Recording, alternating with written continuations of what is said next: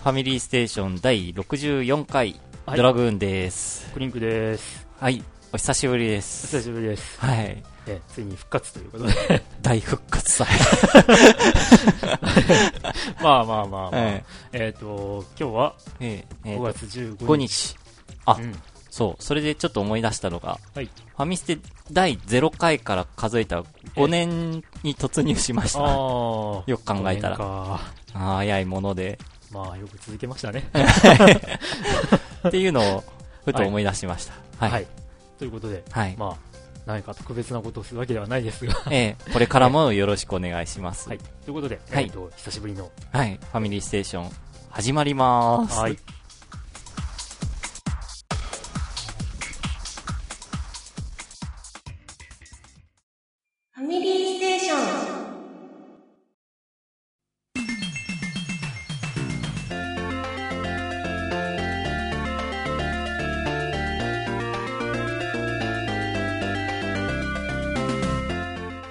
はい、ということで、はい。えーと、今回、えまあ、ゲストが来ておりますが、はい。まあ、いつもまあ通り、もう、レギュラーと言っても過言ではない、そうですかヨッキーははい、どうも、ヨッキーです。お久しぶりです。はい、お久しぶりです。久しぶりですねはい。前回の収録が2月の末あ頃あ、でしたら63ね回はそう。で、えそんなもんかーと配信が3月の頭、うん、で、えーヨッキーはその時に参加はしてなくしててないおらず、うんあ、でもあれか、番外編編であ番外編抽選会で、抽選会え 集まったね、そえれではねヨッキーご提供の、ああ、その時ね。はい。はいね。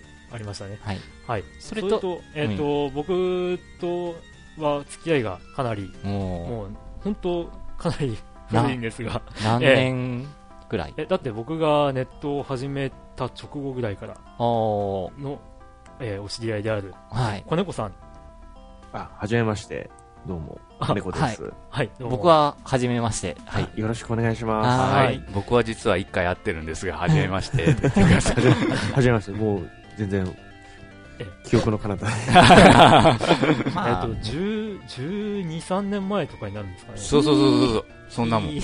いいうん。そうそうそうそう。その年生まれた子はもう小学校6年生。まあまあ、そういった、ね、はい。えはいじゃあ、どうしましょうかネット上でずっとね、あの、うん交流をちょいちょい保ちつつ、現在もツイッターで、あ、えお世話になっております、いつあも。こちらこそお世話になっております。これからも、これからもよろしくお願いします。よろしくお願いします。はい。という、この、今回は、4人でえお送りします。あ、はいよろしくお願いします。え、お願いはいし。ます。じゃあ、はい。恒例の、恒例の、何をやってましたか？間まで何してましたか？ちょっと長いからね、結構。はいじゃあ、うんサクサクとうんいきたいと思いますがま。ずドラグーンさんですか、ね。はい。まあ、ちょっと仕事関係で忙しくてゲームはまともにできてなかったんですけども、ただ、最近ちょっと、また再開したのが、積みゲー状態だった、レイストーム、あの360版を、またやり始めて、はい。いやー、昔やったはずなのにもう、バカすか死にまくって、うん。うん。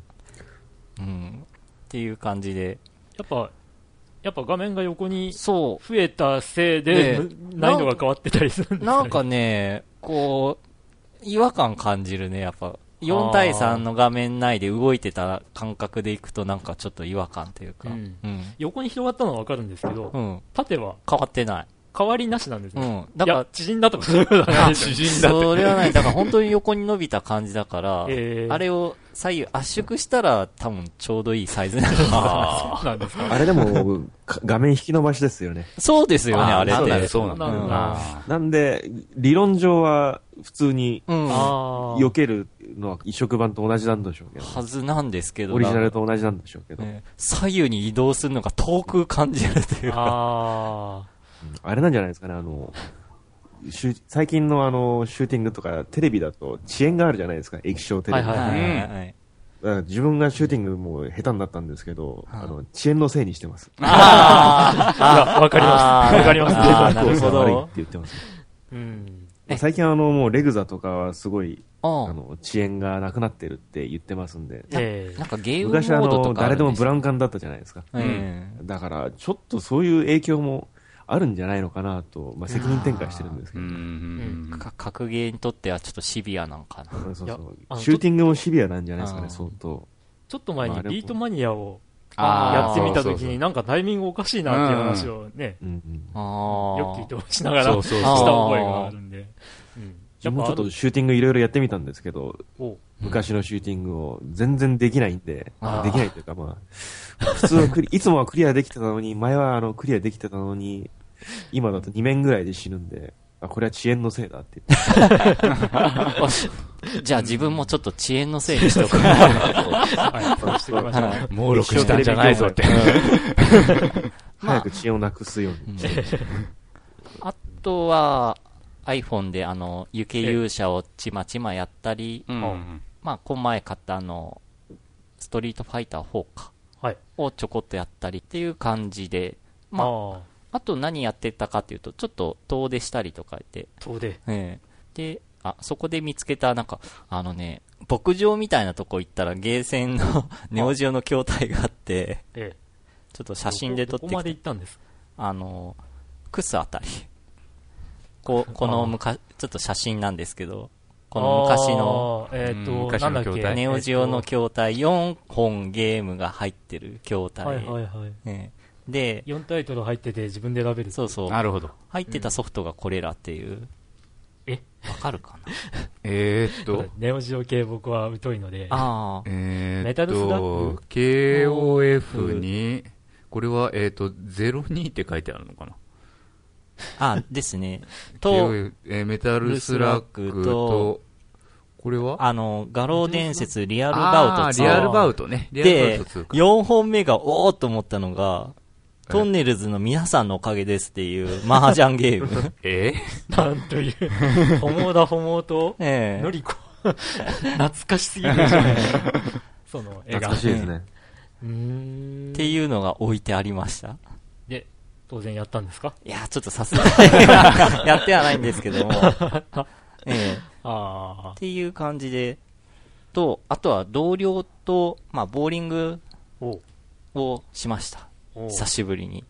うん。で、その時の同僚の出したスコアが凄まじくてちょっと写真撮ったんですけど、こう真ん中の同僚。うわ、ダすごい。269点。え素晴らしい。8連続ストライク。本当は8連続ストライクで9本。で、9本スペア、スペアえストライクク8本スペア。スペアうん。なんとすごいな。初めて見ました、うん8連続ストライクとか。でも、なんか、こう、ボーリングって、ええあの、毎回ストライクになると、うん。若干面白くなくないですか？あ一回で終わっちゃうんで。あ、ああ、なるほど。なんかこう、うんいかに残ったのうんをうまく倒すかっていうのうんが、楽しい気がするんですけど。なるほど確か。に、か、なんか、回転は早かったね。回転っていうか、あのみんなにこう回ってくる回転数っていう。うん自分も頑張った方なんですけどなるほど。その同僚、うん、140は結構頑張ってるんじゃないですか。まあ、あの、あんまりうん僕も、ボーリングは得意ではないので。全然してないね。うん。いや、っていう、ちょっと、もの珍しい現象を見たんで、なんかそういう話題をもらえるとちょっとこっちもあれだえー、はい。っていう感じの、えー、近況でした。近況だった感じ。はい。はい。えっ、と、じゃあ、僕クリンクですが、はい。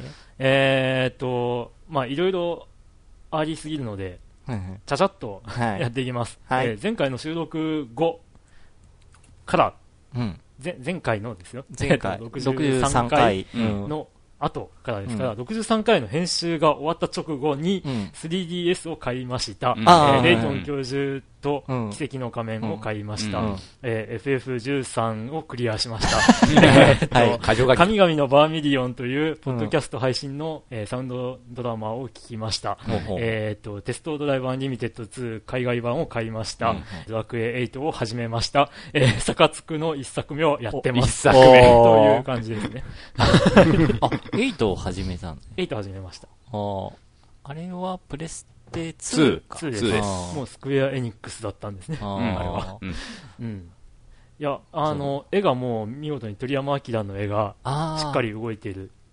で、ちゃんとした頭身。うん、そうですね。まあ、あの、はい。9が2頭身といううん。か、あー3頭身というかだったんで、うう。ん。ん、それがちゃんとした頭身で動いて、で、まあ、ストーリーも、あの、こう、い一筋うん一本、あの、こう、ドルマゲスっていう悪いやつを追い続けるっていうストーリーの合間に、えーいろいろ事件が、あまあー、村とか町とかであるんで、それを解決して感謝されながら、あの、ドルマゲスを追うという、まあ、うん。実にオー王ソドック道的な、オーソドックスな。まあ、ドラクエとしては変わらないですよね。ええうん。あの、ドラクエ9が、あの、あまり僕がストーリーが気に食わなかったので、前話したんですけど、なんかすごい暗い話ばっかりだったなっていう、なんか、あこう、あの、達成してもこれでよかったんかな、みたいな話ばっかりだったのうん。に対して、8は実に安心して 楽しめるーゲームだなとうん。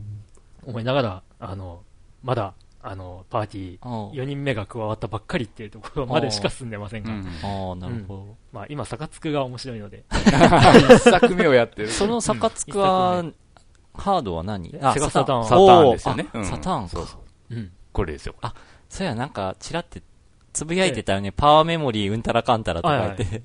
あの、さっき掃除中にパワーメモリコツンって当たってしまって、あ、やべえと思ったんですけど、あの、ちゃんと、あの、データ残ってました。ああ、ドキドキしちゃいますが。切れやすかったからなそういうドキドキも含めて、うんえーサタンマン面白いですよ。なんか懐かしいな。もう、実家で眠ってるな。あサターンう。うんうん。まあ今ちょっと話したいなっていうのが、うん。えっ、と、3DS おう。うん。は、まあ、あのー、ツイッターとかでもバンバン僕が言いましたが、うん 3D 裸眼立体っていうのは、うん。ああ、なるほどなっていうう。ん。うんですね。実に、実になるほどなという納得するっていうのが、まあ感想うん。な立体視うんでした。私もちょっと、クリンクの見せてもらったんですが、うんあーってか思わせて。まあ、ぶっちゃけね、グラフィック強化版の DS と思ってくれたら、それで十いいんじゃない分なんじゃないかなとも思いつつ、ね。あと、機能が増えたって感じかな。ええ。カメラが、ね。あ、カメラついてるか、前から。あで、あのーレイトンをやっててうん。思うんですけど、まあ、レイトンが今までこう、あの、絵だった立ち絵が、うん。その 2D のグラフィックだった立ち絵がう、ん。ポリゴンになって、うん。最初見たときは、え、これみたいな感じで思ったんですけど、あの、会話に合わせてちゃんと表情が変変わったり、動きを見せてくれるんで、ああ、なるほど、これもいいアレンジじゃないの？まあ今までのシリーズが、あの、そういう動きが、うんあの、一枚の止めが切り替わるタイプだったんで、うん、これはありじゃないのって思いつつ、あと背景とかも、うん。あの、3D の、えーらえー立体視を意識うん。した作りにはなってるんですけど、うん。それを 3D スイッチをうん。2D に切り替えても、うん。綺麗にちゃんとこうあの視線視点を変えるとこうものが立体的にこうちゃんと角度が変わるとかうんを見ると、うん。あのまあ 3D にする必要はないよって言われるんですけど、うんうんそういうちょっとか書き割り風ですよね。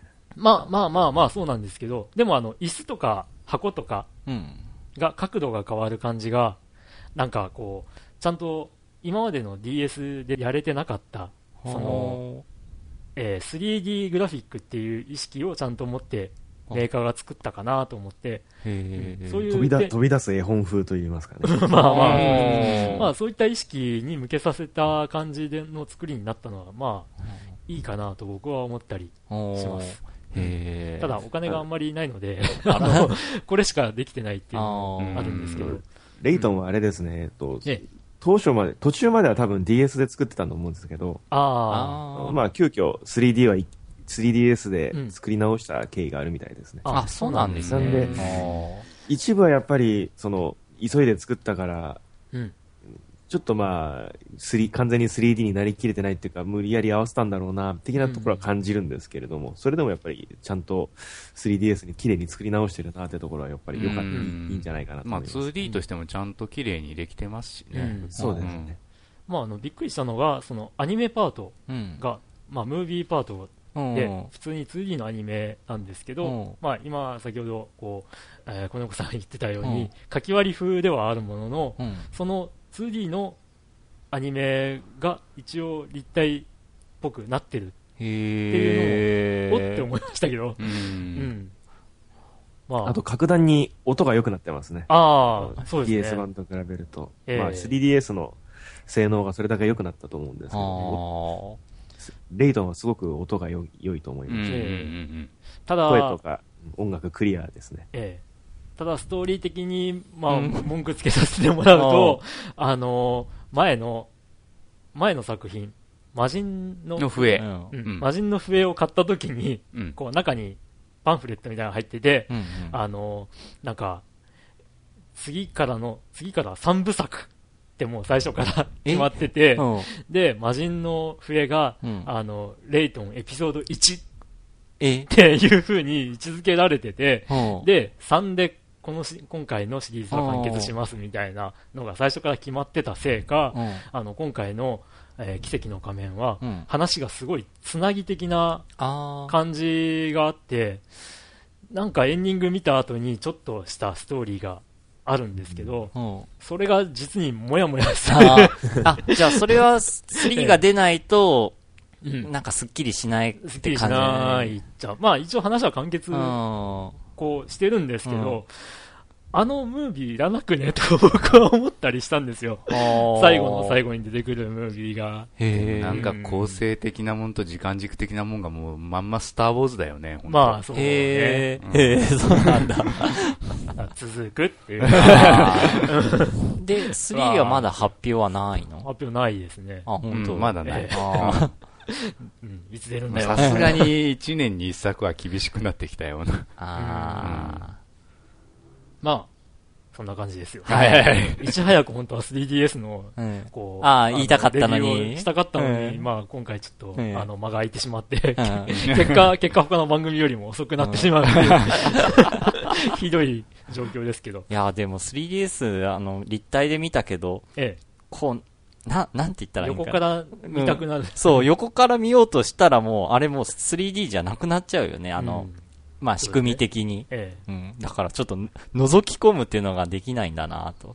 いろんな意味で。で立体は見えないですね。うんあのええその、うんあ、これ横から立体に見えるよって感じの会話は成立しないっていうのは少し、う。ん。横から見てね。うん。はいはい。あくまでその立体視っていうのはパーソナルなものというか、はいはいはいそういうことに収まってるのがどうなるかってところは、どう受け入れられるかってところは気になりますね。なるほど。まあ、あの、出てるゲームのパッケージの裏とかをこう見てると、うん。3D 機能ありとか書いてあるん。です。わざわざ。ほう。ってことは今後なしもあるのかなっ。ていう風なのをん。匂わせてるん。で、あまあ、まあまあ、あの、そうですね。もう完全に切って遊ぶことがおすすめみたいなゲームも出てますからね。あの、うん。スーパーストリートファイター4なんかはもう、あ、切って遊んだ方がいいんじゃないかなっていう。なるほどね。あれって一応奥行き感じる、かん、あの、感じるっていう 3D なんですか？あ、一応あの、横、横から見る視点と、うん。そのうん、ななう自分の主人公の斜め後ろから見る 3D が際立つような視点があるんですけども、やへっぱりまあ快適に遊ぶには 3D 切って、しかも横からの普通の視点で遊ぶのがやっぱりいいだろうっていう感じではあります。ああ。まあ、しかもあの、3D 機能を切ると、あの、いわゆる60フレームっていう、普通のゲームセンターと同じ、その、そう滑らかさで遊べるっていう。あ、そうね 3D を入れちゃうと30フレームってちょっと、ああ、カはクってわけにいかないですけど、滑らかじゃなくなっちゃう。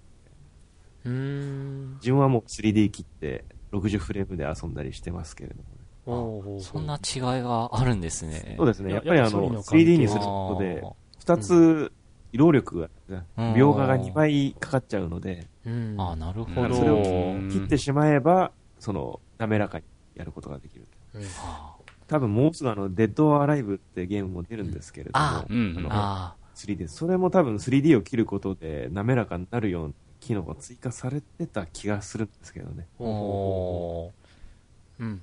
まあ、あの、3DS ね、ー。うん。今、今なんか、散々失敗したんじゃないかって言われてるんですけど、やっぱソフトが少ないんで、そうなんだよね。これからじゃないかなって僕は個人的にはかなり思ってますんで。まだかなりやっぱり震災の影響が多いと思うので、そうですね。起きてからだとやっぱりゲームどころじゃないやっていう気分には自分もなりましたしね。うん、そうですね。まあまあまあ。ラブプラスが出れば。そ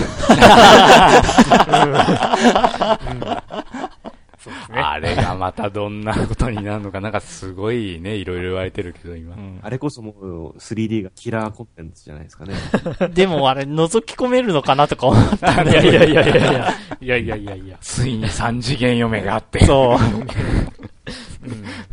他に僕の挙げたもので何か気になるものがああればっていう感じですが。他、他。あ、そっか。テストドライブはまあ、ヨッキーと階段って感じかな。はいはいはいうんまあ、じゃあ、ヨッキー。あ自分は、自分のまあ近況としては、まあ、えっと、えっと、キャサリンをクリアしてからやってたのは、えっと、アイドルマスター2に、うんえーテストドライブアンリミテッド2に、えっと、まあ、あとは、あ、3DS で一応自分もレイトンはうんやってました。うんうん。クリアは？え、クリアは実はまだなんですあ、ね。まだなんだ。あだから、ちょっとまだ、さい最後のとこで止まってるんで。あははうんうん。そうですね。まあ、それぐらい、ああとは、あの、ユアシェイプを買って時々やっておます。ーはいはいはい。うん。ユアシェイプエボルブですね。えっ、と、うん？結構きつい、あれ。100キロカロリーとかやってるともう相当汗だくになって、もうひどいね。うん翌日が。あ うんうん。えっ、と、もう一つのエボルブは積んだまんまですね。はい。あえて言いませんけど。ああれ、あれですね。あれです。あれ、えーもう、あえて言いませんけど、あれです。最近ピンチなあれですね。やる気起きないんだもん、あれ、本当はーい。もう、か。いや、まあはいいいです。や、はい。それについてはもう深く言及しませんけど、うんまあ、テストドライブはちょっともう日本版があれだけ伸び伸びになっちゃって、まあ、海外版、クリンクがやってるってことでから、うんじゃあ自分もやるか、みたいな。うんで、やってみたら、うんまあ、確かにテストドライブしてましたね。うんちゃんと。うん。だけど今回なんかストーリーが、えーっと、主人公がなんか最初どっかのなんか雇われ運転手かなんかあれ。あとね、うん、なんか警備員かなんか。うん、なんかそうよね。駐車場の警備員か、うん。雇われの人でから、なんか最初夢打ちから始まるんだけれども。豪邸でね、そうそう、ダンスパーーティーが開かれてて、誕生日プレゼントだよっつってから、あの、フェラーリの、渡されてね。え ーでからそれを最初に運転しだしたら、なんか画面がホワイトアウトしだしてから、うん。はってなって。そんなストーリーついてるんですそう、ね。そう。なんですよ。で、なんかそのね、雇われてる、そのうん豪邸のお嬢様の車の中で寝てたとか勝手に人の車の中で寝ないでよ、みたいな感じで 怒られてたら、なんかどっかから電話があって、そうそうそうね、あの、レースドライバーかなんか、そうそうそう。レースにちょっとあの、空きがあるから出てくれんかみたいな感じのえー、そオファーがある。そんな流れなの？そんな流れです。サクセスストーリーなんですね。そうそうそうそうそう。まあ、結局、望んでた運転基地違いのね、うん。そういう駐車場警備員という設定らしいし。お嬢様も、なんかレースドライバー。そうそう、レースドライバーに出て。で、その、親か旦那か知らないけど、あの、うん。ね。そいつも、あの、うん。レースできるから、連れて行くといいよ、みたいな電話がかかって、じゃああんた運転して、あの、なんかテレビ局か、そうそうそう。なんかについてっててよ、みたいな。のが最初の話。そうそうそう。あ、まあ全部英文なんだよね。え、一応、英あ、文ですじゃあもう。一応なんとなく読んでって、こう、あ、こういう意味かなーって感じ。あの、字幕なしなんで。あ、もうヒアリング？いや、なんとなくこんなことかな、うんぐらいの。ええすごいな 理解できて。大体言ってることは、まあ、わ、全くわからんわけじゃないけど、ううんん。こうやって英語の勉強が 上達していくんかな。一応あのマニュアル読んで、んあれした知識もあるけど。まあ、えーっと、一応まあテストドライブなんで、基本的にはもちろんドライブ、ね、やって、何やってもいいんだけど、まあ今回なんかあの自分の家の中であの自分のね、あのキャラを動かすなんていう要素も別にいらんのじゃねえかなと思ったり、まあそういうのがついてたりするけれども、まあそういうなんかストーリーがどうもストーリーなんで、どうもレースに出ること自体がなんか本流の、うん。なんかやることみたいな感じになってて、まあ、まあそれでもいいのはいいんだけど、自分みたい、あ自分のようなのがハマるのは、例えばそのいろんなとこね、うん。あの道路回って、うん。その走り走行履歴埋めたりとか、うん。あとはそのトレジャーハントって言って、あのスクラップになってる車が、うん。あの島のあちこちに置いてあるわけ。ほうほうで、それを探し出して、全部あの探し出すと、うん。あの、その車の、あの、完成版が手に入るとかね。あうん。ーそういう宝探しみたいな要素とか、まあ、あとは、その、そ、あの、旗にいる、住んでる人とか、あの、ドライブしてったり、うん。あの、あの、コンボイミッションつって、あの、この車、あの、自分の車、あの、うん。うんああの、所定の場所に持ってってくれみたいな。ね、傷つけずに。そういうのとか。あの、今回ちょっとあの、種類がいろいろ増えてて、あの、危険な運転をすればするほどなんか盛り上がっていくやつとか、へあの、車酔いがひどいんで、危険な運転をしたら、うん。こう、なんか、いいイヤゲージみたいなピピピって上がる。ジョルトゲージがバババーって上がってきて。で、あの、いっぱいになったら、うんおえーしておえーおえー失敗とかね。のもあるんですけど。そうそうそう。よまあ、あるけどね。だけどまあ、なんかまあ、やっぱそういうのもおまけみたいな感じで。あの、それが、報酬が3000ドルうん、とか3000ドルとかなんです4000ドルとか。で、前の一作目の時は、草レースみたいなのが、うんあの、普通にオフラインって感じであって、うん。で、それを、こう、まあ、達成する、うん1位でゴールすると、えっ、と、何万ドルとか、ーもらえてたところが、その辺がないんですね。そうそう、もう安い安い。その代わりフリーライドで一応稼げるようにはなってるんだけれども、これもまあちょっとそんなにでかい額がポンと稼げるわけじゃないしう、ん。うん。ちょっと金に関してはかなり、やっぱきつきつきつになってるね。あのー、でかいあの、チャンピオンシップとかのレースに勝たない限りでかい金額が入ってこないし、ただ、あの、それが、その、出場したり、その、えっ、と、ランクの車を乗るのに、うん。ライセンスが必要になってて、で、まあ、あの、ライセンス、うん。えっ、と、なんか、ちょっとしたね、ドライブゲームみたいなのをこうの。うん10個ぐらいクリアしたら、そのライセンスが手に入るんですけどそれをやらないといけないし、うん。えっと、やってできる、その、大金が稼げるうん。レースっていうのが、どうも1ライセンスにつき1ぐらい。えっ、とか、結まあ局1ライセンスというか、えっ、と、アスファルトランクが一応1から7まで。で、うんえっ、と、オフロードランクが3と4、えークラシックランクが3と4か。うんそれぞれに、それぞれのランクでレースが2つずつあるわけね。うんうんその、なんかその回数も少ないんで、うん買える車の、こう、まあ、うん自由度みたいなのも。のもないねあんまりないから。その車買ったとして、そのランクのレースって2つしかないからね、うん基本的には。まあ、チャンピオンシップであの全部の車をそれぞれカールガール使うっていう、あれもあるんだけれども。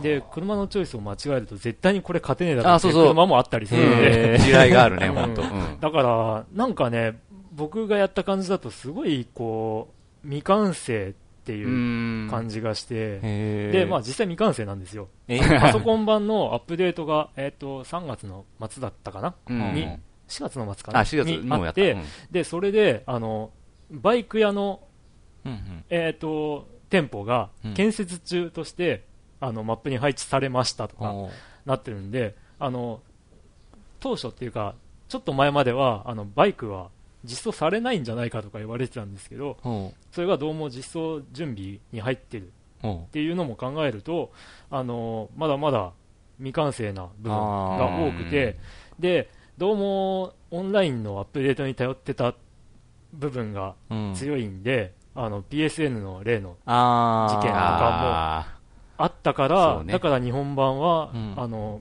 まあ、それが完全に復旧するまでみたいな感じで、無期延期になっちゃったんじゃないかなっていう。あー。うん。まあ、もともとオンラインが肝なゲームでも、ーうん。ああるったけどね。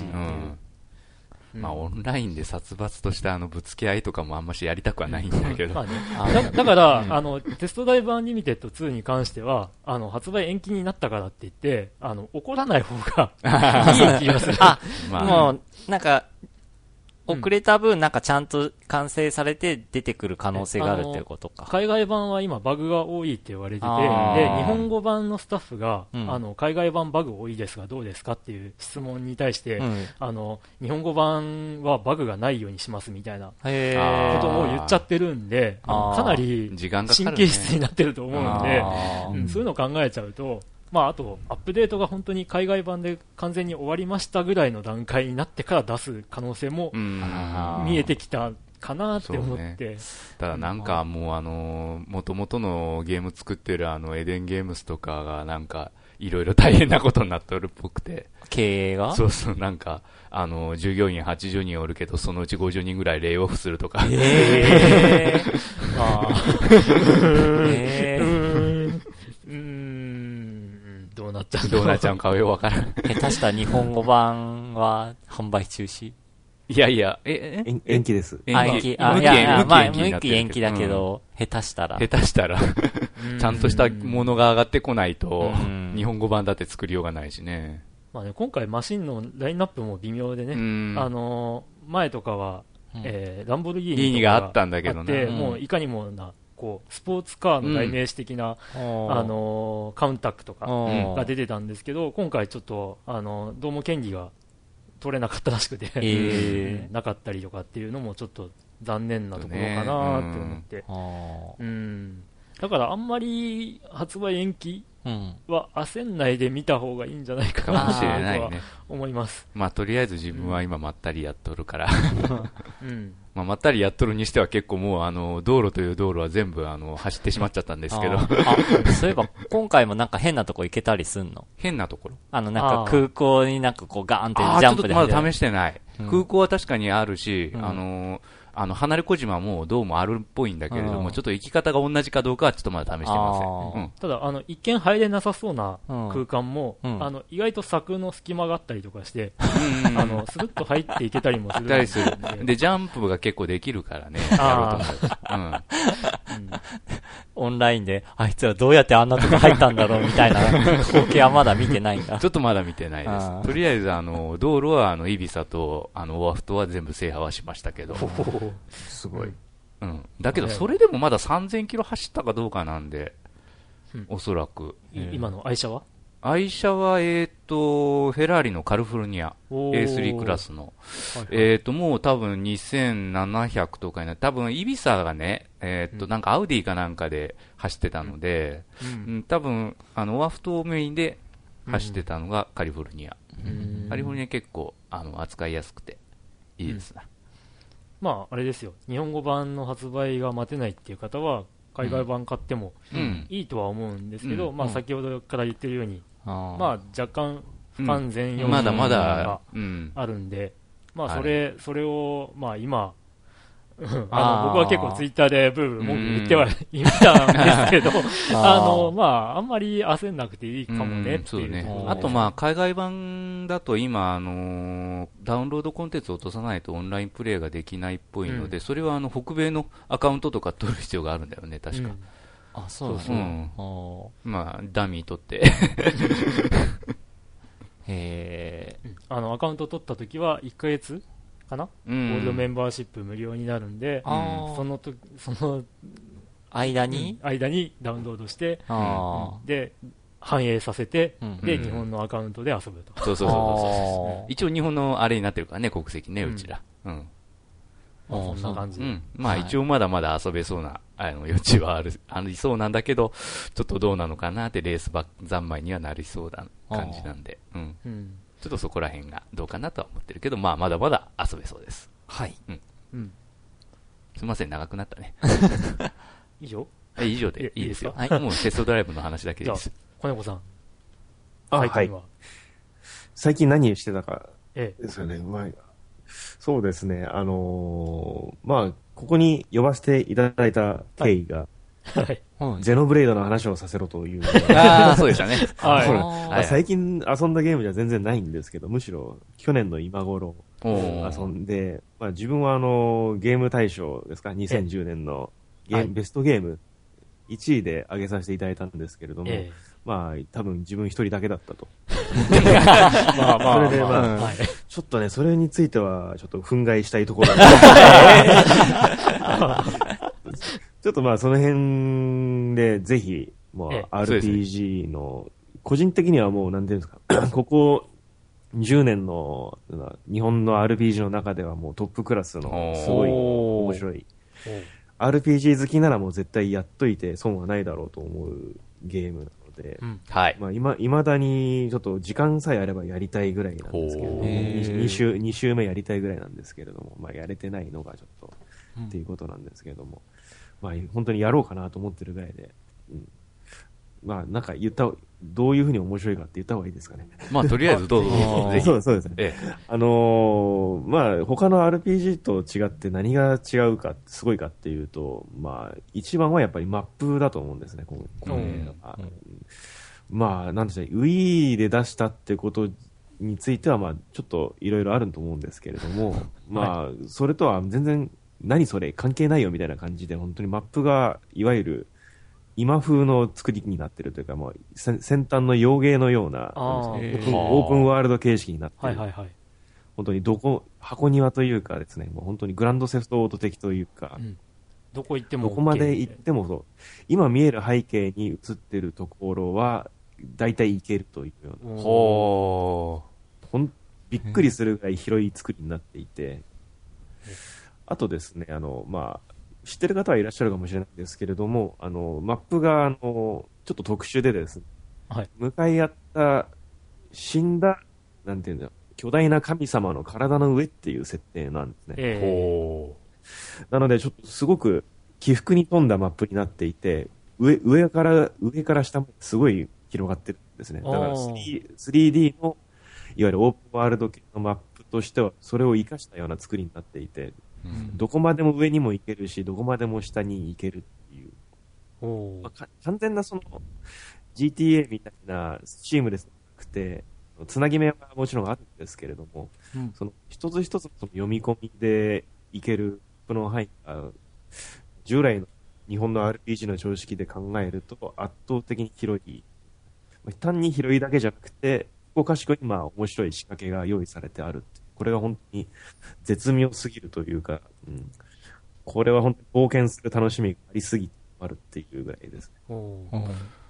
それが一番面白いところで、そうですね。あとは戦闘なんですけれども、これもまあ、普通のロールプレイング、まあ、今までのロールプレイングだと画面が切り替わって、まあ、い。わゆるシンボルエンカウント形式といいますか、はい。ということが多いんですけれども、まあ、基本的にそういったことはなくて、まあ、それこそ今風の RPG の作り的な感じで、フィールドマップ上で剣を抜けばそのまま戦闘に入って、ちょっとアクション要素が入ってるんですけれども、うん。うん。どちらかといったら、ちょっとネットワーク RPG に近いんですかね。選べるスキルを選んで、それを発動させていく。それで、それが、再び使えるようになるまではまた少し時間がかかる。なるほど、なるほど。うんはいはい。まあ、結構、側面から攻撃するとダメージが違ったりとか、あとは、うんパーティーメンバーが2人いるんですけれども、連携技で大ダメージ与えられるとか、まあ、これも、まあ、非常に、ちょっとリアルタイム性に富んでいて、面白いなってるという感じですかね。なるほどね。うんまあ確かになんかネットワークゲームの戦闘みたいですね。FF12 とかも、あー。近いのかまあそうですね。あれをさらに遊びやすくしたような感じだと思います。なるはそうね、ネット RPG っぽいというと、まああの、ユニークモンスターっていう存在がいるんですけれども、うん。いわゆるその、中ボス的な扱いというか、それが本当に、な、数多く配置されていて、うん。ちょっとまあ、普通に言う雑魚的と違って、ちょっと、名前も、斬撃のレギンレイブみたいな名前の、ちょっとかかっこいい名前がついてるんですね。うん。そんな名前はキャラはいないんですけど、うん。暴走のアル、アルデンテみたいな、まあちょっと間違えた名前ですけど、そんな名前の敵がそこかしこに配置されていて、うん。まあ、やっつけると、ちょっといいアイテムがもらえたりとか、なるほはあ、はあはこれもすごい、遭遇すると、あ、あっちゃった、でも戦わなきゃみたいな状況になって、ストーリーとは全然関わらないところで熱くさせる要素をですね、まあ、BGM とかもすごい盛り上がるような感じになっていて、あ、そ、そういった敵キャラっていうのは、なんか、どの辺にいるとかっていう情報とかはあったりは？まあ、くれるむ町の人もいますし、いきなり出てくる、おーサブ、サブクエストでこいつを退治してくれみたいな依頼されることもあります、なるほどね。ううんん。はいはい。本当に100体ぐらいいるんじゃないかなと、ちょっと数えたことはないんですけれども、は広いマップの中でいて、そうですね。敵キャラとかってわけじゃなく、なんかサブクエストがすごい豊富っていう話も。テストがそうですね、400ぐらいあるっていう。あ。これをまあコンプリートするだともう廃人にならなきゃいけないみたいな。うん。本当に。まあそのあたりで、まあ、いわゆるのストーリーとかをひとまず置いといて、RPG として純粋にそのゲーム的に楽しめる要素をふんだんに盛り込んであるというような、なるほどね。贅沢。なんかこれは本話当にうん付き合おうとすると、ほん100時間軽く超えそうて、ね。やっぱ聞きますわ、それやっぱ、それだけ遊ぶ要素あるってことなんですよな。そうですね。本当クエストからそのモンスターの量から、すべてコンプリートしようとすると、本当に楽しいことになってしまうという。うんあの、このゲームはあの、プレイ時間をカウントしてるんですけれども、はい99時間までしかカウントできないので、え、ゼノブレイドの好きなファンの人ではもうカウント、カウンストはデフォだと言われて、デフォだ。100 時間は最低だと。そうですね。9時まあ、あとさっきちょっと言及したんですけど、えあの、音楽もまあ非常にいいって言われてえ。て、ううん、ん。これも、まあどの場面もかなり気合が入った音楽作られていて、ほう90、90曲ぐらいあるんですけれども、これも、まあちょっとやっぱりボリューム的にも破格な作りをしてるなというところで、こんなのどうやって作ったんだろうって思いますね。Wii で？そうですね。まあ Wii だからあんまりその背景に、その解像度の問題がやっぱり楽っちゃ楽なので、うん背景をそこまで書き込まなくていいというか、まあなるほど悪い言い方しちゃうとうん。そう、だからむしろ広い世界が作れたり、うんゲームを作り込めたりしたからここまですごいのができたのかなうというん。考え方もできるんですけれども。いや、でも本当にこれは遊んでみて損はないゲームだと思います。なるほど。はなんか話を聞いただけでは、なんかやっぱネットワークでよくやられてる、あの自分とか、例えばあのリネージュとかですね、結構やったことがあるんですけど、うんそこら辺のやっぱ RPG をもうちょっとなんか要素加えて面白くしたようなっていう感じを受けるんですけどね。そうですね。リアルタイムで進行するって点においてはかなりその、うんネットワーク系 RPG を参考にしてるなと。あとうん。あと、やたらマップが広いんですけれども、うん。まあ、ランドマークってところが各所に配置されていて、はい。一度そこ行ったところだといつでもワープできるっていう、これもかい非常に快適に作られてます。なるほどなるほこういう面だと、まあ、ネットワーク RPG とか今風の洋洋芸をかなり参考にして、それをまあ日本の RPG 風に味付けしたみたいな、なるほど。そすごくよくできて、研究されてるなという印象は強いですね。まあ、ストーリーもまあいいとは言われてるんですけれども、まあストーリーはどちらかというとまあ普通、あ 普通、普通というか、まあ、いつもの、まあスクエアさん、スクエアで出てるようなゲームの感じあを。発展させたような、うん昔のよく古き良きスクエアの RPG をう発展させた。んですね。うん。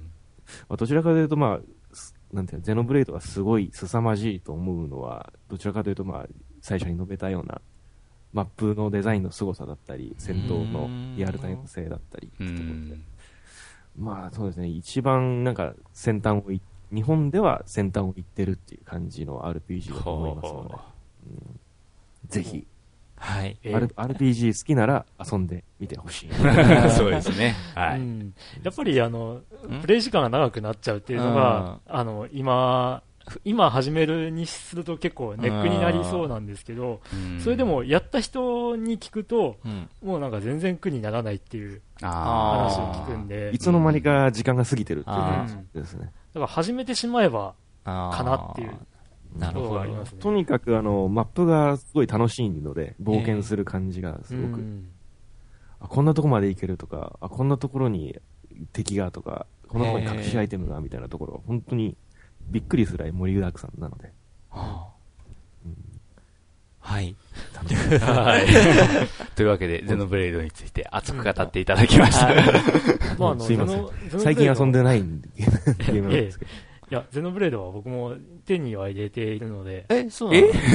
あの、あとは始めるタイミングというところで、で、そこにいつの間に積んでありますけど。い、つの間に積んでたんだ？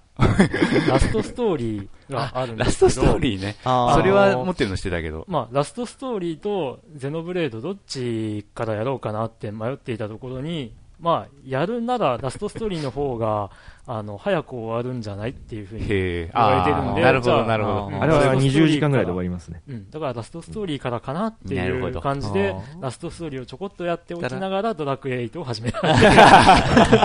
どう、どうなんだっていう。俺、まあ、うん。自分とか RPG が掛け持ちできないタイプだからな、どうも。うん。わけわからんことになるね、どうも。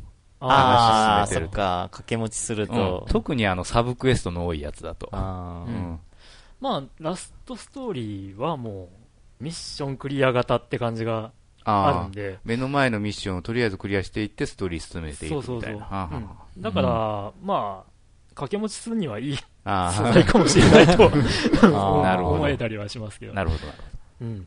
まあ、ゼノブレード、うん。えー多分今年中にはお、プレイはすると思うほど。のああ、まあ、あるんだもんね。うんで、うん。ラストストーリーはやらなくて、え？あら、ゼゼノブレードをやれと。ゼノブレードをややれとラストストーリーはちょっと、しょんぼりな感じなんで。まあ、か考えてみます。政治家風に言えば前向きに前処します。はい。はい。いうことで最最近やったゲームのこと言っていいですかね？はい。あどうぞ。どうぞ。そうですね。ゼゼノブレイド級に今ハマっているのが、おハマったのがですね、もう終わったんで、あの、デッドスペース2という、おー。やって、やり込んで、3回クリアしましたね。デッドスペースはご存知ですか？チラッとだけなら。そうあちょっとよくわからない。見たことないんですわね。いわゆるその、バイオハザード系というか、うん。あの、サバイバルホラーというジャンルのゲームで、うんうんまあ、バイオハザードの世界観を、あの、エイリアンにした、SF ホラーにしたゲームうんなんですけれどうんもあの、ワンをですね、うん。あの、ちらっと、うんこう、プレイしているのをですね、うん あの、ユーストリームで配信されてて見たんですよ。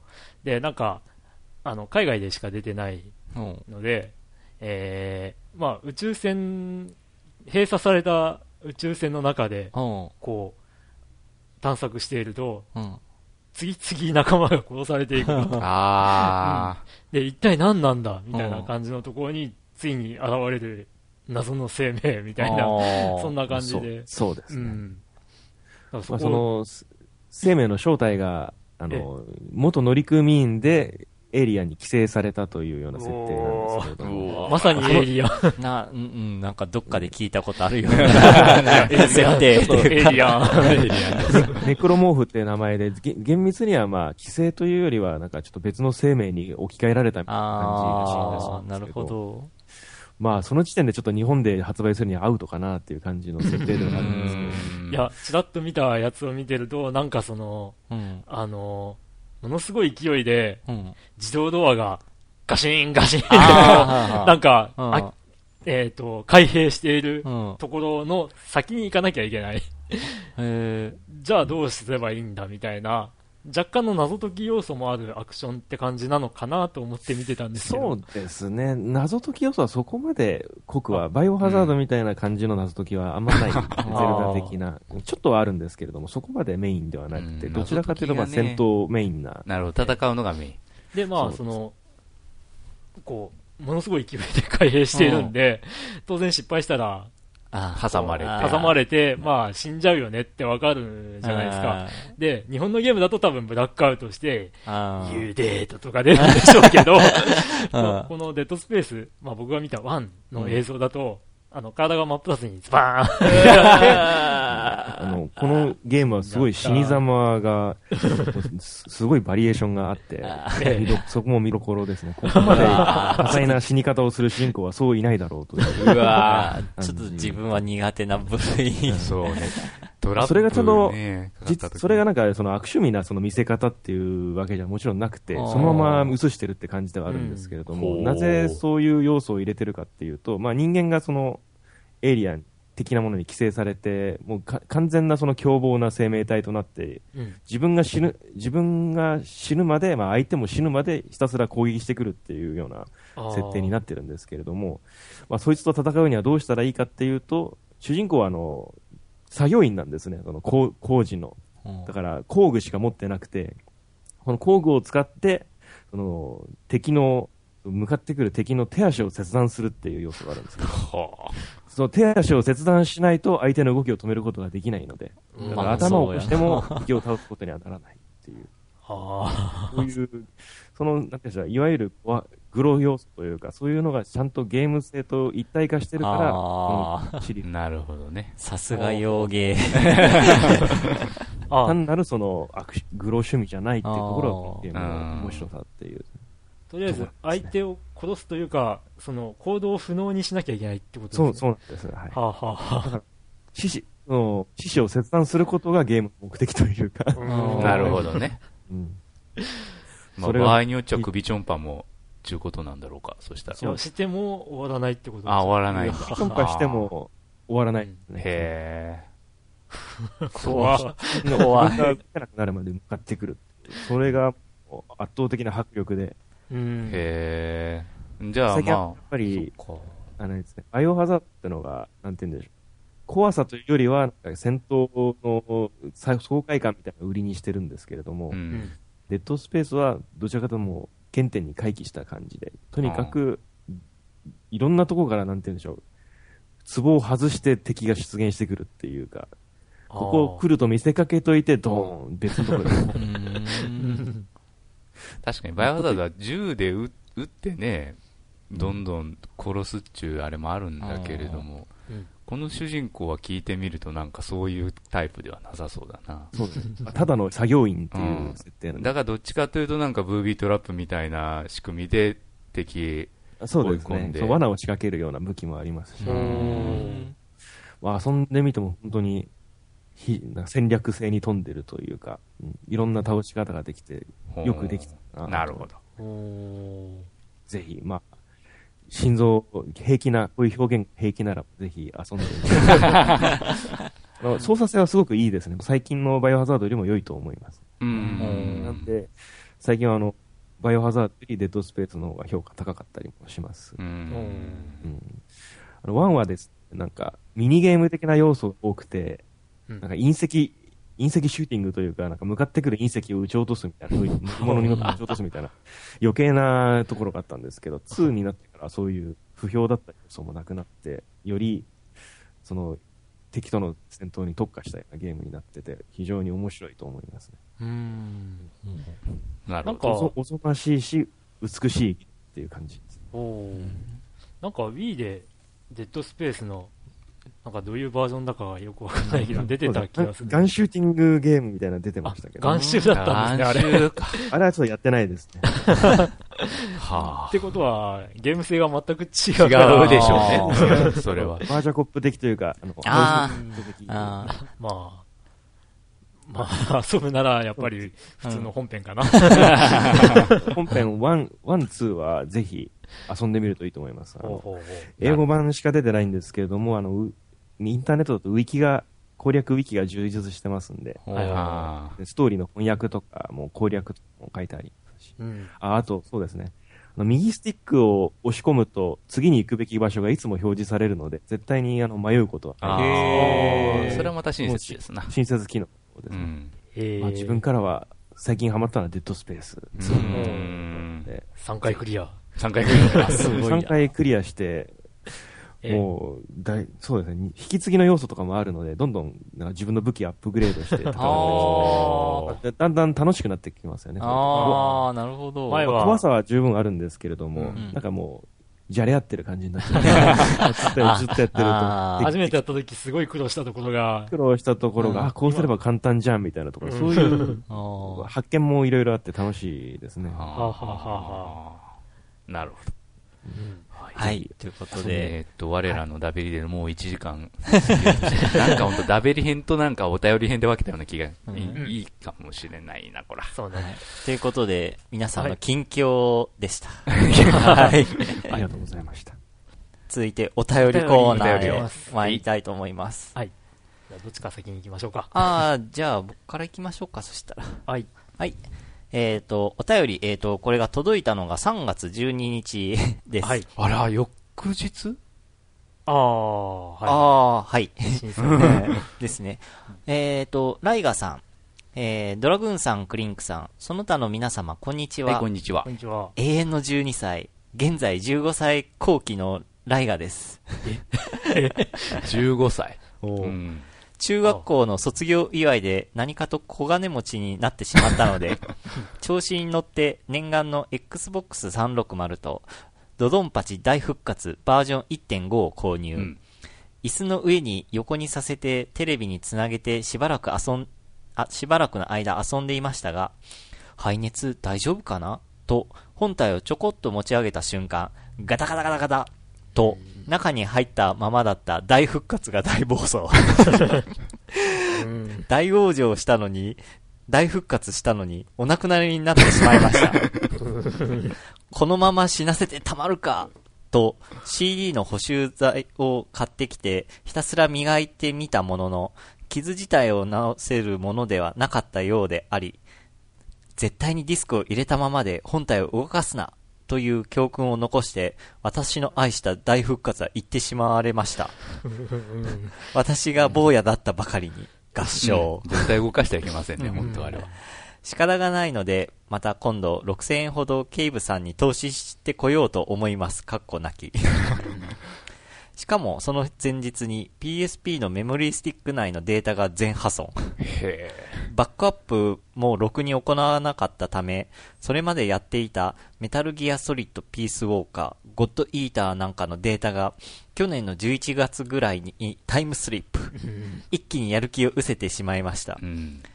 い今なら無双転生が使える悲しみの王子ロボライダーになれるのではないかというぐらいのゲーマー涙目二段コンボを食らいながらも、まだ残っていた財力で、中古でエスエスプ、ガルーダエスエスプガルーダねエスプガルーダ2、ブラックレーベル、カッコ箱丸と、絶対ヒーロー改造計画、カッコ PSP を購入。エスプガルーダは、なんというか、やってて目が疲れる弾幕ゲーです。生地大復活が玉消し要素が多かったためでもあるんでしょうが、ただ悪くはないです。まだノーコンティニューなんて夢のまた夢ですけれども。で、絶対改造ヒーロー計画。もともとヒーローものは好きな方だったのですが、このゲームはダンジョン RPG もので、自分が好む装備を作り出すがために、危うく廃人の一歩手前に入りかけるところでした。かっこ汗。とりあえず一周は終わらせましたが、これからを考えると封印した方がいいような気もします。あとりあえず、レイダントシルバーガンやイカルガを遊ぶためにも、Xbox ライブを開放できるように、親と話し合いをしたいところですが、てんてんてん。ちょっと勇気が出ません。完全に独断で4人ほどのゆきさんを使用したので、あら。できれば PSP のゲームアーカイブスで購入したシューティングゲームのレビューも行いと行いたいところですが、それはまた別口で。近くのゲーセンにイカルガが来ていたことに興奮して1000円投資したライガでした。それではってことで。うんあ中学校の卒業祝いでお金持ちになっていろいろ買ったところう、ん、いろいろやっちゃったと。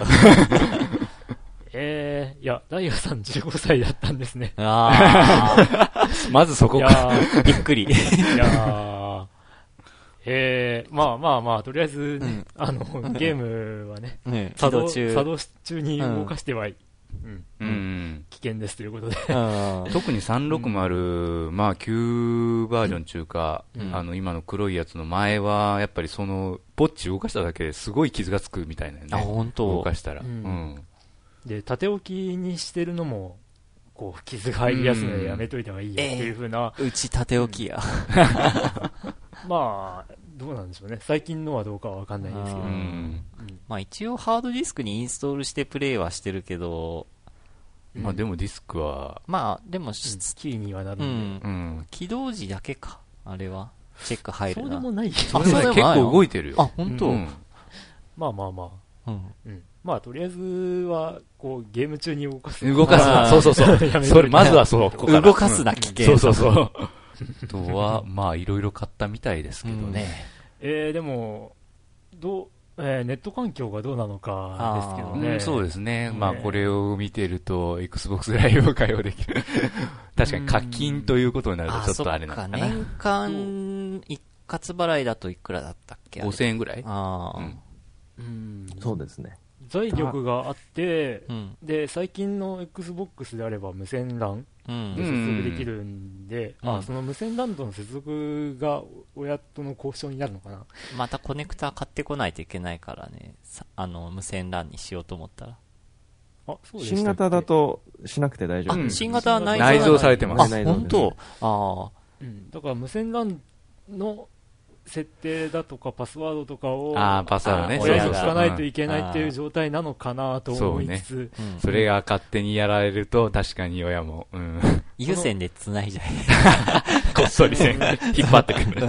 この財力があるならね、うんあの、この財力あるなら確かにライブ。アーケードのゴールドメンバーシップなんて楽勝だろうあ、確かにそうなんだけどね。と思ったりはしたんですけど。だけど、繋ぐまでがちょっとあれなのか。かな？うん。あ、そうか、そうね。そうね我々の年代だとそういうのをしなんか気にしないでやってますけど。そうね、一応まあ、二十歳超えですからね、うち。うんだから親御さんとしては、あの、うんこう、次々ゲーム買って、うんあの、お金をどんどんそうそう使うのは良くないないと。うんそういう気持ちネッでしょうからトゲーってことになると、ちょっと、うって思っちゃう親御さんもいるかもしれなういです。ん、そうね。そこでしょうね。まあ、まあ今、ちょっと、いろいろありましたからね。ああ、そうですね。うん P まあ、今となっては。あ PSN。ーう。うん。うんんなんか今日アップデート、なんかアップデートが切れた。あ本当？確かにそうそうそう。あそううんでもまだ繋げない俺も漏れてあるんだろうな。うんみんな漏れてますよ、みんな漏れてる。みんな漏れてるう。ん、クレカも漏れたんかな。とりあえず、あの、クレカの利用、あの、利用の履歴かうんな。あれはチェックするようにしま明しょう。細ねまああれもね、なんだかんだ言って。あの、怪しい利用履歴ってのがあると、うんあの、クレジット会社の方が結構感づいて、ああ、問い合わせてくれるね。これ本当ですか、みたいな問い合わせが入るらしいんで。そうねう。んまあまあ、僕は、うん、まあ心配は心配でしょうけど、うん。うん。まあそこまで、ね、神経質になることないかなとも思いつつ、うん。まあ、不正利用があったら報告すりゃ、とりあえずチャラにしてもらえるから。らしいですね。うん。はい。うんはい。はい。ってことで、ありがとうありがとうございます。あの、360ライフ、うん。堪能してください。はい。続いて、続いて、ユックスさん。はい。これは3月29日にいただいたお便り。はいはい、どうぞ。ユックスです。突然ですが、誰か iPod Touch 譲ってください。タイムラインが盛り上がっている時間に Twitter ができないとか、あ、確かにね。最近はフリーゲーム探している間に、以前話した時間制限が来たり、あ、パソコンのね、うん 時間内に、おっと思ったゲームがあっても、スカだったりして、憂鬱な日々を過ごしています。やっと見つけたいい感じのフリーゲームは、ハイフン R ハイフンと書いて、R というゲーム。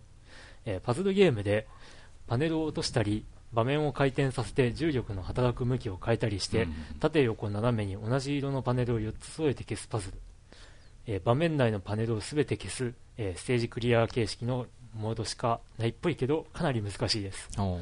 うん、近況なんとか進級。危なかった。うん。今は春休み花粉症が辛いです。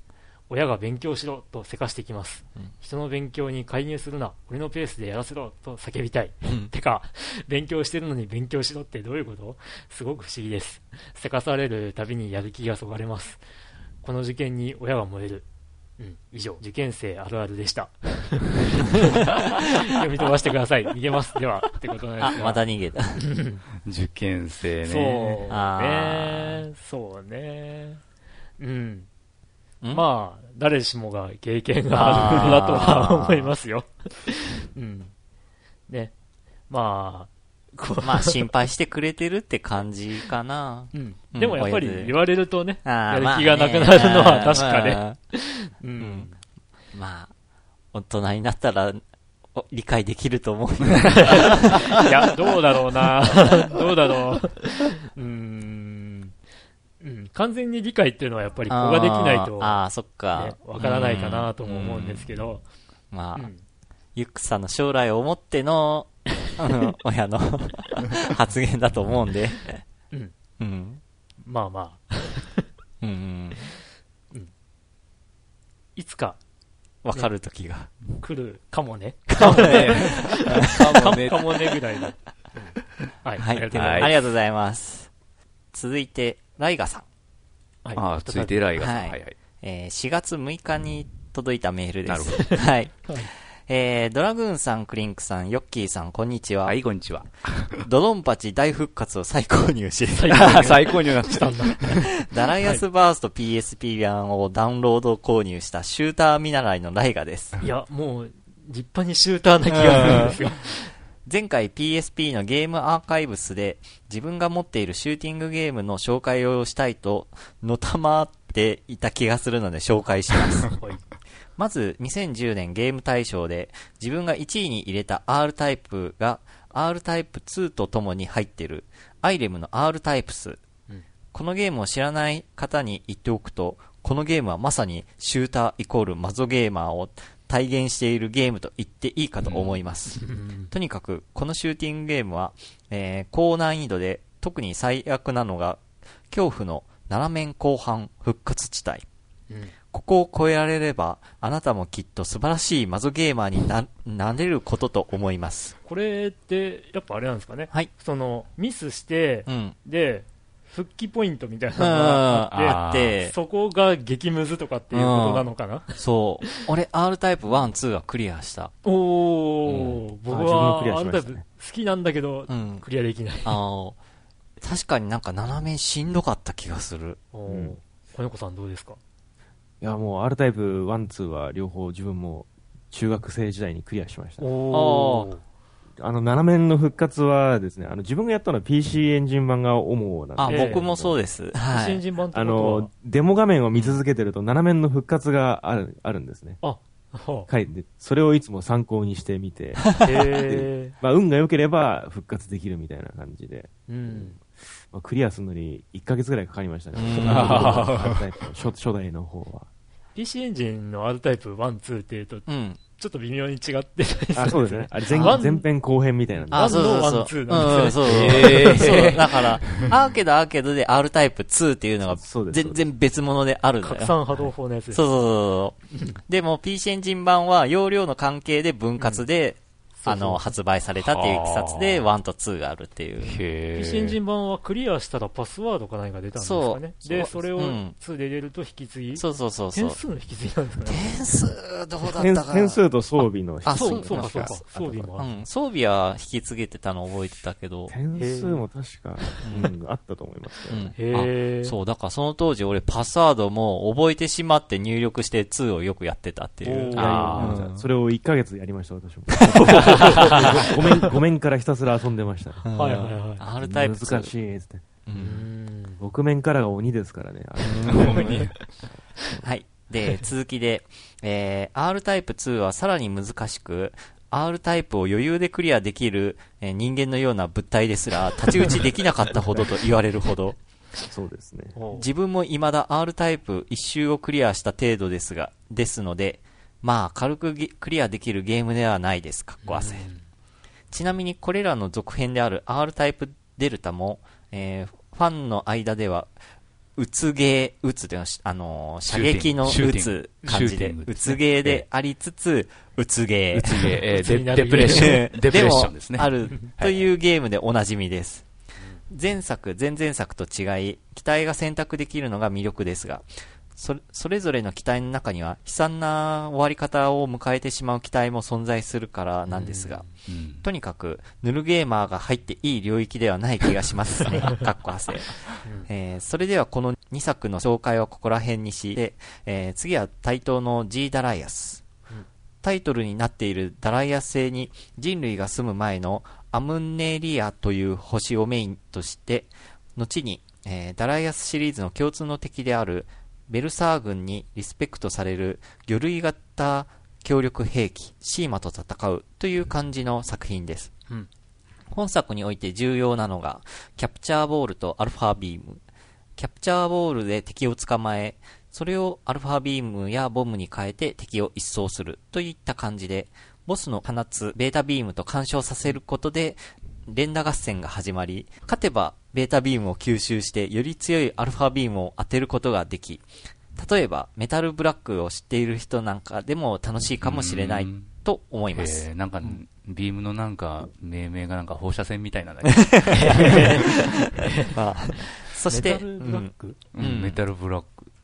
なんか、タイトルは聞いたことあるけど、ちょっとな、中身思い出せないな。なんか連打が肝なゲームですかうね。ん。で、続きで、えっ、と、そして同じく対等のレイクライシス、うんレイフォースやレイストームなどのシリーズの続編に当たります。暴走したコンピュータープログラム、コンヒューマンを倒すことが目的で、シリーズ全体で敵をロックオンレーザーで一気に撃ち落とすシステムが魅力。ステージを選んで戦うオリジナルモードや、スコアアタック重視のスペシャルモードなど、やり込み要素も満載です。うん次はケイブから、ドドンパチ。自分がぶっ壊した大復活の2作目、かっこ、ドンパチという作品がか初代、かっこ閉じに当たります。2作目とはいえ、実質これが初代のようなもので、これがあるからこそ、今のドドンパチシリーズや弾幕シューティングゲームがある、かっこ、バトルガレッカなども先駆者と言われておりますが、かっことし、と言えると思います。アーケードを移植した作品なので PSP で遊ぶには少し大きすぎるんですが、縦画面モードにして PSP を縦にして遊ぶとまあまあできるかもしれません。難しさは、えー、過去2周目に行くのであれば、えーそれなりですのでご注意を。最後にスクエアエニックス、過去作品自体はスクエアのアインハンダー。うん敵から武器を奪って戦うというシステムが魅力の横シューティングゲームです。これを教えてくださったフォロワーさん曰く、R タイプが楽しめれば、このゲームを楽しめるということですが、多分その通りだと思います。かなりパターンを覚える必要があるゲームなので。あとは PSP 版ダライアスバーストも楽しいです。ということだけ言って今日はこの辺で終わりたいと思います。では、上上下下、左右、左右、BA、チュドーン。ちょっと、手動音ですか？自爆コマンドです、自爆コマンドね。ああ回避として、上下下、LR、LR。LR グラディウス3がそれで、そうそう。で、あの、パロディウスだになると、うん。あの、コントローラーを180度ひっくり返して、あのの、BX、BX、AY、AY、上、左みたいな感じで。えこれの 変形パターンが結構あるんですよね。あとはコントローラーをその180度回転させるんじゃなくて、裏にひっくり返して上 そういうパターンもある。よくやるな。有名なコナミコマンドで。そうそうそう。てか、ライガーさんすごいな。俺、このシューティングほとんど俺、その当時やったことあるゲームばっかりで。うう。ん。ん。うん。15歳い？や、R タイプデルタもやったし、え G でダラ、うん、G ダラもやったし、で、レイクライシスもやったし、唯一ドドンパチ系はやってないんですよね。え弾幕系。うん、あ、で、アインハンダーもやった。アインハンダー系結構ハマった。アインハンダーはうん僕におすすめとして長い間貸していただいて。うん、そうそう。うん。曲もいいし、グラフィックもいいし、俺的にはあれをちょっとリメイクしてほしいなっていうシューティングの一つ。ううん。んうん。えっと、レイストームあたりが、うんその 3D ポリゴンっぽいうん。背景うん。の縦集のまあ先駆うん。って感じもするんですけど、あの横集のうん。そういった感じといえば、まあ、アインハンダーなのかなっていう気もあするなぁと思いつつあ。、うん。うん、G ダラなのかな？でもなんか、R タイプデルタの方が早かった気がするな、アインハンダーよりかは。あデルタも横集だけどポリゴンで 3D っぽく見せてるっていう。あ、うん。うん。R タイプだと、ファイナルだけかな持ってて、あ、持ってんのだいぶやったあ、の。本当。うん。まあ好きなんですけど、うん。やっぱ下手っぴなんで、おー。うん。まあじっくり遊べるのは R タイプ、フファイナル。なんかクリアしたい条件満たすと、うん。使える機体がどんどんどんどん増えるっていう。まあうん100機体あるって言われてましたけど。だって、なんか、イメージファイトの機体とか、ミスターヘリの大冒険だっけなんだっけの、なんか、出てくる機体も出て、使えるとか書いてあって、うん。ああ、アイレムの集大成だと思って。うんそうですよ。そうですね、アイレムね、代表作うん。なんだけど。パッケージの、うんあの、DVD ケースじゃないですか、トールケース。うパカって開けて、その、シートを外すと、ん。あの、その裏面に使える機体えがえたくさん、はあ。うんそういう仕掛けもありました。あ、本当ええさすがにスペランカー先生は出てこいよな。ああ、それはないだろう。なんすかそれ、超兄貴みたいな感じで。先生が一応あれ、スペランカー先生。い やアイレムなんで。うん、まあまあでもアイレムか。まあ返す返すもちょっと絶対絶命都市4が残念だったなって気はするんだよな。あれでどれだけ損害被っただろうな。うほんん。と。まあ、ヨッキーはね、今までのシリーズ全部やってたんで、うんがっかりだよね。うん、がっかりだよね。アイレム自体がね、この先大丈夫なんかなって思ってきて。まあ、とりあえず、なんだっけ、あの、水湖伝出したら、ああ あれはなんかエイプリルフールネタがなんかゲームになったというやつ。もうだいぶ昔の、ね、アイレムおなじみのエイプリルフールネタ、うん。ドキドキスイコレンだったっけ？あれ？ドス、あ、ドスコイじゃなかったっけ？あ、違った。ドスあります。あります。どうすこいって。恋愛ゲームなんで、うん。それがね、なんと。うんいいやシューターだ。シューターですよ。うん 見習いどころじゃなく、バリバリシューター。なんでここまですごいなうん。シューティングの思い出みたいなところだと、うん。今話した感じですかね。いや、もう G ダラも結構やったゲーセンで。で、レイクライシスもやったけど、やっぱレイストームの方が面白かったなっていう。うん。うん。まあ、確か、うそん。んな感じの評価をよく聞きますね。うん。確かに、レレイクライシスはなんかメンセレっぽいのがあったなって、今思い返せば。ああうん。なんかあの、シンプルシリーズうん。で、えーレイストームとレイクライシスがこあこに入ったっていうのを持っうんてたんですけど、うん。なんか知んないんですけど、ディスクがないんですよ。え、で、なぜか、ええあの、なぜかケースだけがうちに残ってるという、どこ行っちゃったんだろ実家でどっかで紛れ込んでう。んのかな。うんわかんないんですけど、ね。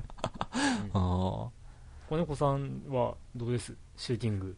あー個人的にはいっぱい好きですね。あおの、ジーダライアスとレイ・クライシスは、どっちもやったことが実はないんですけど、その前、それぞれの前作のレイストームとダライアス外伝ですか？ああやりましたね。あの、レイストームのさらに前のレイフォースうん。も相当やりました。あの、サタン版だとレイヤーセクションって名前そうそうそうそうですね。それは、あの、じ、じ、自前のブラウン管を縦にあ倒して、あおー変色、変色させてもやり、やってましたね。子猫さん、子猫さん。はいはい僕はあの、画面は縦にできなかったんで、自分が横になってやり、ました。縦モードをそれはちょっと自分はできなかったです。横に寝っ転がって、レイヤーセクションを縦画面でプレイしましたね、そういえば。そうですね。まあ結構す、今は、なんでしょう、あの、昔のゲームとかやってるんですけど、あの、Xbox ライブアーケードとかでリバイバルされてるんで、イカルガとか、なるほど。あの最近だとあの、ライデン4です。ああのあたりもちょっとやってるんですけど、全然ダメですね。あの、3面ぐらいでいつも死んじゃうので、どっちのゲームも。まあ、これあの、ブラブラウン管で前はやってたんですけど、今はその液晶テレビなんで、うんひょっとしたらあの、ち遅延のせいじゃないかな。あ、また、また また。遅延、遅延。だな。液晶テレビだとどうしてもあるっていう話なんで、うん。まあ、余計よ、避けたと思っても避けきれてないのは、多分そのね、あの、液晶テレビのせいだと。うちの 5年前に買ったアクオスのせいだというふうに、責任を転嫁しつつやってますけれど。あー。4年前は厳しいかもしれないですうんね。確かに。最近ではね、本当うん。あの、テレビが対応していたり、うん。そのゲームの方で調整できたりするもんね。うん。だって、なんか、い今どうなってるかわかんないですけど、僕が買った頃って4倍速パネルとか、あー。うん。今そんなん全然歌ってないよね。まあ、もう普通になっちゃったんかな。うん、うちのわかんない。実家の方ではもう4年、やっぱ4年ぐらい前の、うんあのこう液晶テレビがあるんですけど、うん。それだともう普通にこう映画で人が走ってるシーンでも顔がこう、あ残像が残っちゃう。えうん、ここまで違うんだって思あって、えー。びっくりしますけど。うん遅延か。確かにさっき音ゲーの話があったけど、アイマスでもあのタイミングゲーなので、うん。基本的に。あの、あの、ゲームの方でなんかちょっと遅延対策として、なんかタイミングの、あの、あれを調整するっていうのがあるんだけれども、うん。やっぱね、あるね。早めに押してないと、あの、判定が良くならないとか結構あったりするんだよね。うん。で僕的にこうシューティングで子猫さんというとアクスデイを思い出しちゃうんですけどああ、あのはい昔ね。ねあのスーファミでやりたかったなーって話をしたら子おう。はい。猫さんがいやよかったよって話を、へ ー持ってますし、あの、バーチャルコンソールでも持ってます。おー。わおー。あれも相当難しいゲームで、えあの、クリアするのに、まあ、1ヶ月ぐらいかかってた。いや、まあやっぱりだけど。あの、なんだろう、縦横スクロールで、まあ、サラマンダみたいにあの、縦面と横面があるんですけなるほどなるほど縦がいわゆる、なん、なんていうんですか、F0 的というか、疑似 3D 的な演出をやっていおて、へそれでその弾弾道がつかみにくかったりするゲームであー。うん、まあ、あんまり人気は出なかったと思うんですね。まあ、その、いわゆる ファミ通レビューとかでも微妙な評価だったように記憶してるんですけど、あまあ、アクスレイってあの、全体的にその、センスがいいかなと思うんですね。あの音楽とか、美術的なものといって、それで結構当時はハマりましたね。うん。すいません。実はまだ手を出してないんですけど、まああの、うん、バーチャルコンソールでうん。触れてみようかなうんと思いますね。今、今遊ぶと結構きついのかもしれないですけど、いやいやいや。あの、思い出補正とかある 思い出を。うん。でも確かあれ、コナミですよね。そうです。コナミって、うん。何に近いかって言ったらゼクセクスに近いかもしれないですね。あー、なんか懐かしいタイトル名だな、なんか。はちょうんちょっとその、ソリッドな雰囲気といいますか、うんそういう、ちょっとセンスのいい感じをアピールしてるところが似てるかなと。まあ、グラディウス系といえばグラディウス系なんですけれども、まあ、それをちょっとアリュー、アリューというか、まあ、外伝というか、うん。であ。う、ーん。まあ、音楽のセンスとか、その絵的なセンスとかは結構好きでしたね。なるほど。あまあ、そんな。そんなアクスレの人と思われてたんですか？え？いやな、なんとなく。そこまでいや、この、小猫さんとシューティングの話をしたのが、そそのアクセルの記憶だったなっていう。なるほどそうね、アクスレいいですよ。うん。はい。シューティング談義まあや。シュ,、うん、シューティングは好きだけど、下手という、僕でした。はい。はい。はい、よ、次。続いて、続いてのお便りですが、はいえー4月24日にいただいた、これは実は、シュタインズゲートウィン版のプレゼントにご応募いただいたんですが、まあ、あのメッセージも書いていただいてたので、こちらで公開いたします。えーたけしさん。はい。えードラグーンさん、クリンクさん、ゲストの方、はじめまして、プレゼントに惹かれて初メールを送ってしまった宮崎在住のたけし、過去20後半おです。隣の県の方ですね。はいはい。いつも農業しながら聞かせていただいてます。最近は 3DS を開いていることの多いこの頃、パイロットウィングスをしていますが、なかなか面白いです。ほ64番とは何か違いますが、う ん 3D 立体視は体を動かしてしまう自分には全然向かず。3D はなかなか使いどころは難しいのかな？最近ゲームボーイアドバンスに興味が湧き近くの店に行ったのですが昔気になってたゲームの値段が3000円からとかで諦めてしまいました。なんかよくわからないメールになりましてすみません。ではということで。えー、アドバンスのソフトがまだ3000円とか？へえ。ーんと、マザー1プラス2とか、ああ。結構高く、へえ。えーあったり、うん。うん、まあ、しますよ。ものによるんか。うん。うんあ、のーね、3DS パイロットウィングスなんですけど、うんえーっと、他のポッドキャストの番組なんですが、うんはいえーっと、ゲーム対談情報番組っほていうのがはいはい。あるんですけど、えーそこでも、あの、やっぱり、ゲーム的に体がついて動いちう。ゃ。うんだけど、うんそこで立体視がうん。こう、見えなくなっちゃあうっていうのが、ちょっとうん、楽しめないかなっていうようあなー言われ方してました。そうですね。人によってはそういう問題あるでしょうね。思わずね、体をあこう動かしてしまうっていうのはやっぱありますからね。ああ、そっうんか。パイロットウィングスとか、まああと、ね、まあ 3DS では出てないですけど、F0 的なものとか、ああうん。まあそれこそスターフォックスおのスター 3DS フォックスねとかもうん出たら、ちょっとそういう人増えるのかあなーって確かにいう気も。。グッグってこう、スターフォックスね、確かに出るかも。うんそっか。お初の方ですね。そうですね。ありがとうございますあ。りがとうございます。これからもお便りください。ええねパイロットウィングスはね、あの、ゲームセンター CX とかで、ああの、初めて最後の方を見たんですけど、あ。なんか、あれって訓練、訓練学校の話で、うんで、途中でなんかこう、味方、仲間がさらわれたあ、りとそうかして、そうそうそう。え、ヘリに乗っえて、えそれを助けに行くぞとかそうそう話になって、えっていう、うんそういうストーリーがあったのに、今回は、パイロットウィングスリゾートっていうタイトルの通り、もうただ遊ぶ要素うん。にこう重点を置いてるんだなっていう、うんそういう話もされてて、うんやっぱ64番のそのストーリー的なところが面白かったっていう人にはちょっと、違うなって思うところもあるっぽい。ですね。うん。ってな感じですかね。あれ？スーファミ版じゃなかったっけ？それって。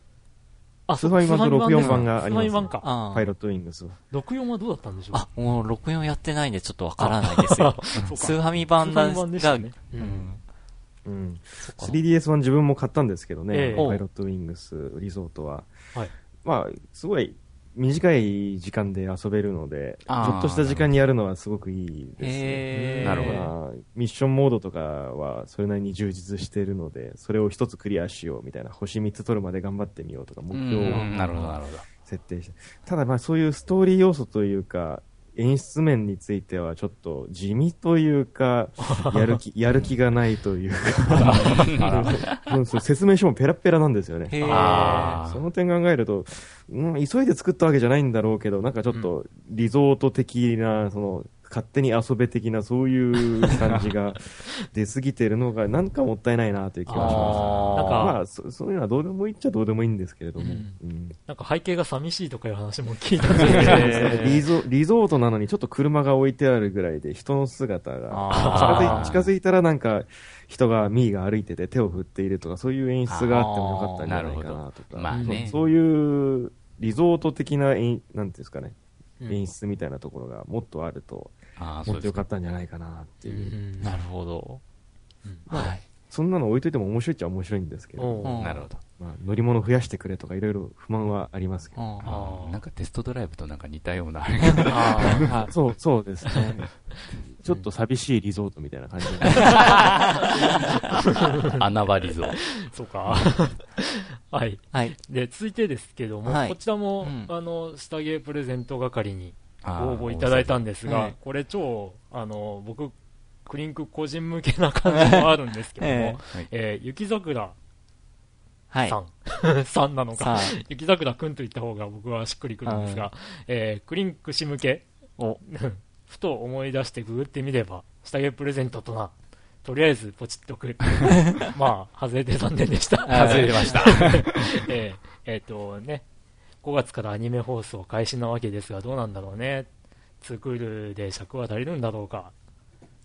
うん。張りまくりの投げっぱなしジャーマンにならないことだろう。では、ということでいただいてますがどうなんで。しょう。これ、また、アニメって下着のことだよね。そうそうもちろん。下着、シュタインズゲートのアニメ、今7話ぐらいかね、うん、ですかね。あー。言ってるみたい。うん。どの辺まで行ってるのかっていう情報全然知らないんで、一応、わざと仕入れないでおく。でも、見た人、ゲームやった上で見てる人、うん。でも、まあなんか、うん、まあこれはありじゃないかっていう意見をちょいちょい僕は耳に。そうね、アニメの方をしあの強く推してる人もいるけどね。でアニメしか見てない人は、うん。これって、やっぱりね、うんこれってどこから話が進展するんだろうみたいに思ってる人が結構いるみたいやっで、ぱそうか。